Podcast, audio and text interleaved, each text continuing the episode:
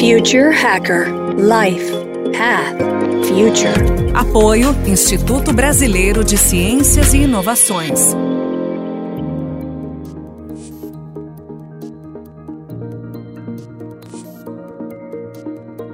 Olá pessoal, bem-vindo de volta ao Future Hacker, um papo aqui muito, muito interessante com a Silvia Gomes Piva.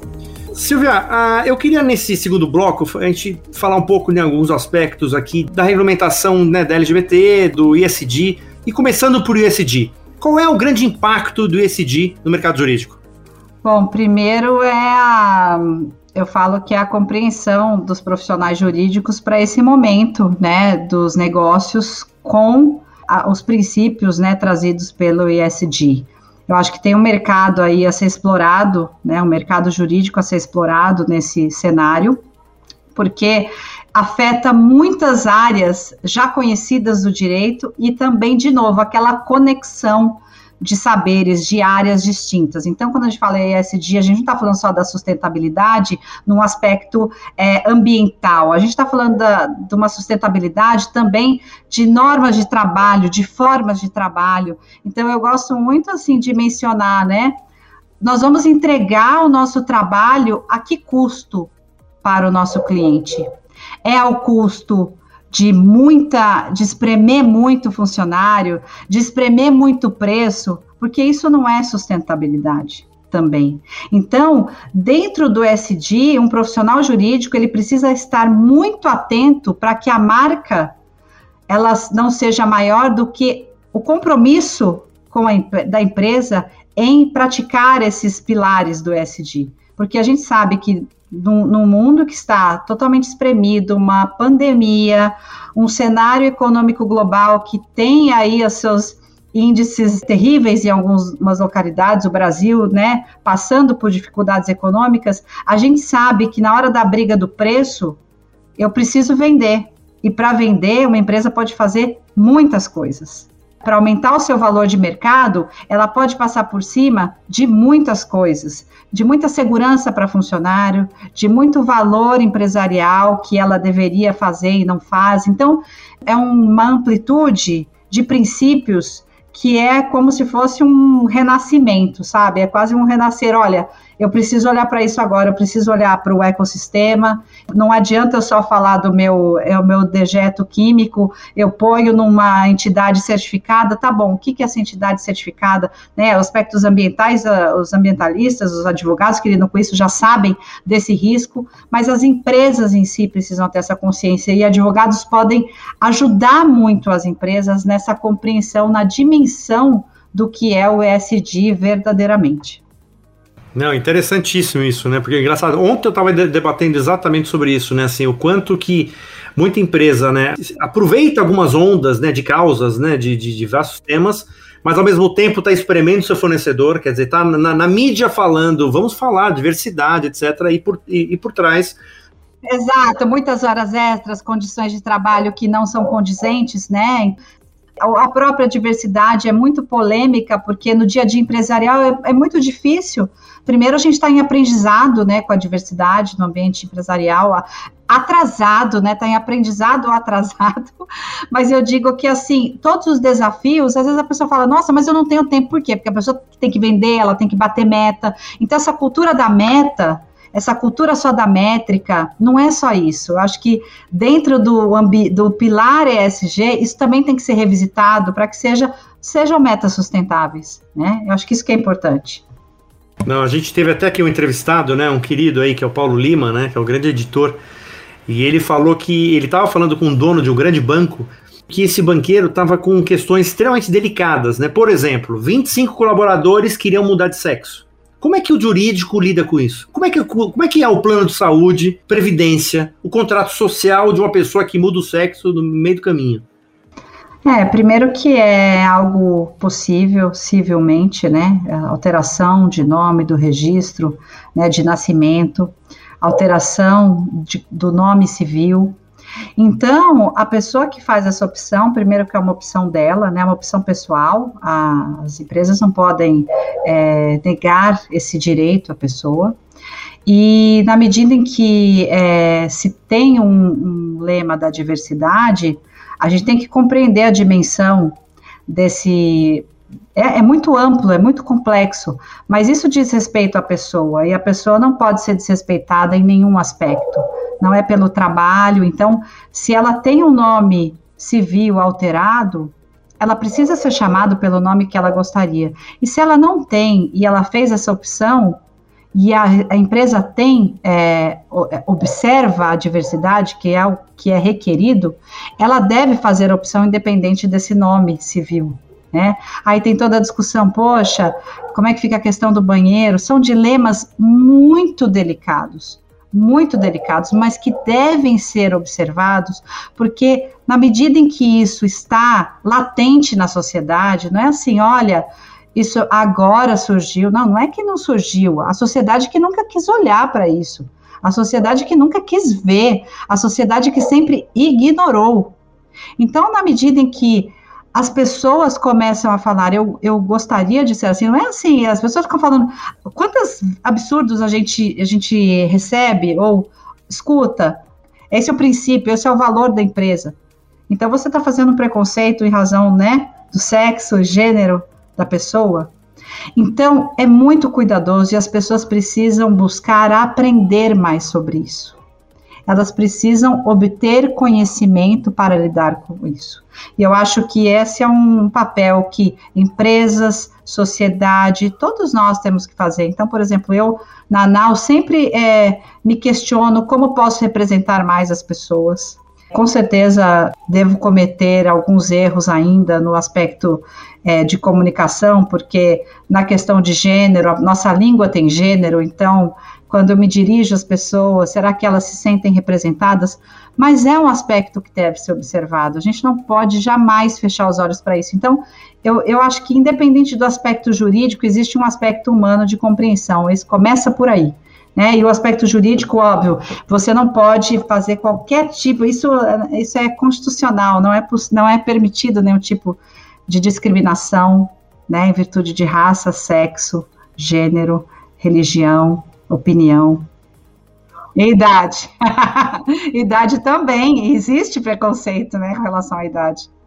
Exatamente. Agora, Silvia, você tem visto assim alguma eh, a sociedade se, se nessa autorregulamentação ou assim você vê esse movimento da sociedade nesses temas do que a gente está falando nas empresas? Você vê, assim, as, as entidades estão se encontrando para discutir esse tema, ou é um tema que ainda, conforme você falou, estão negligenciando um pouco?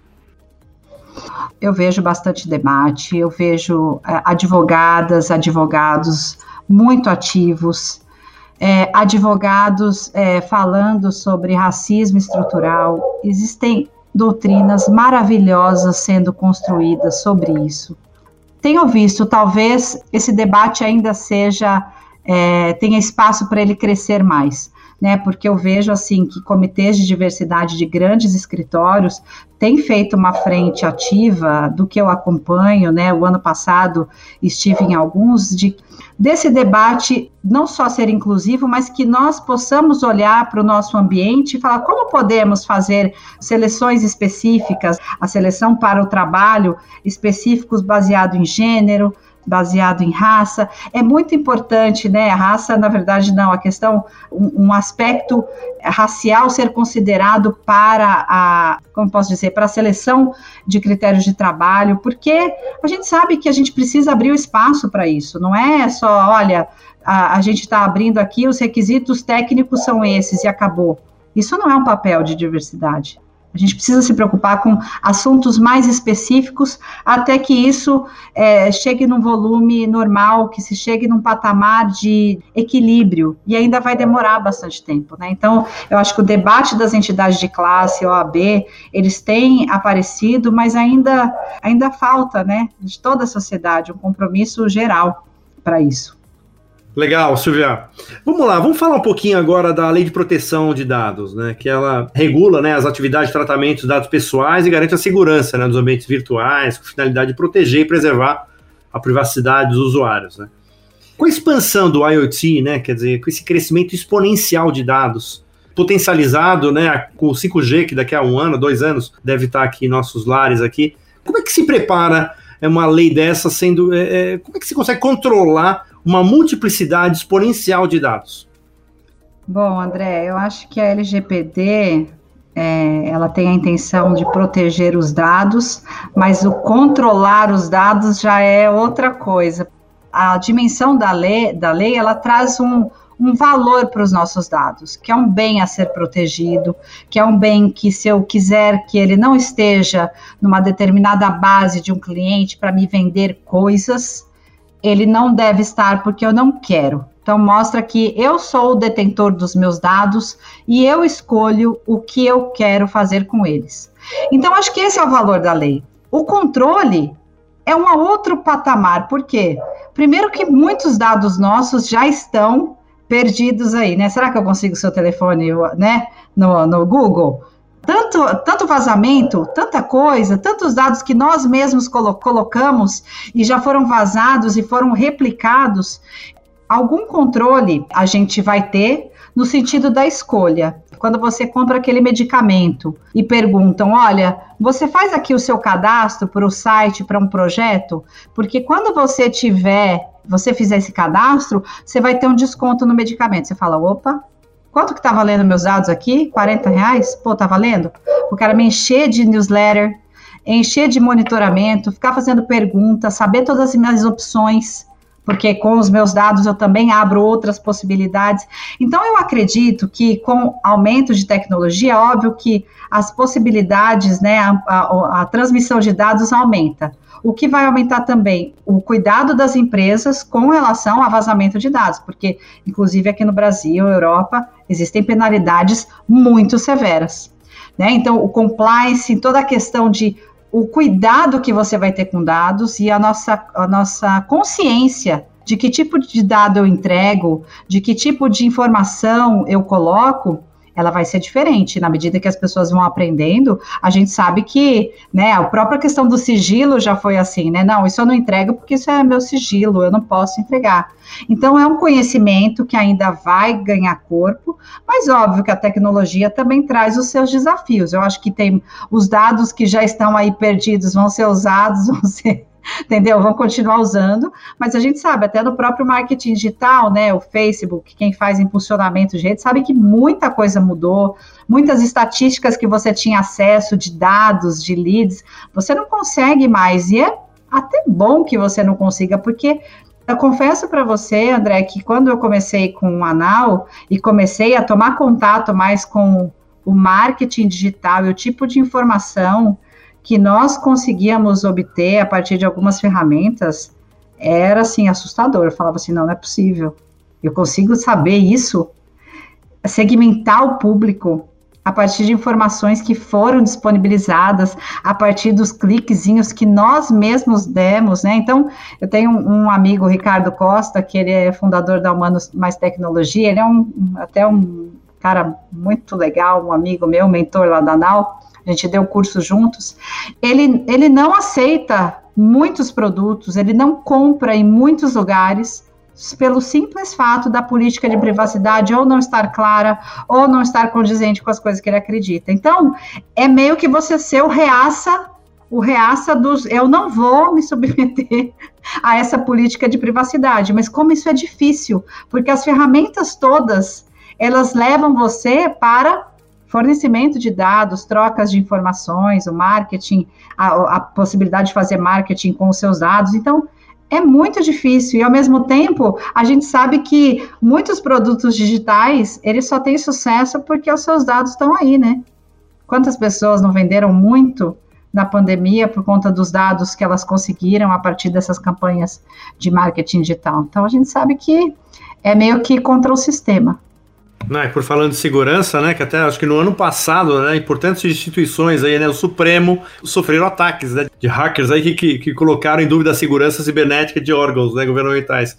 Você consegue hoje ver o contrato social de uma empresa, de qualquer pessoa, em três segundos no Google, né? Isso, isso é certo? Isso é correto?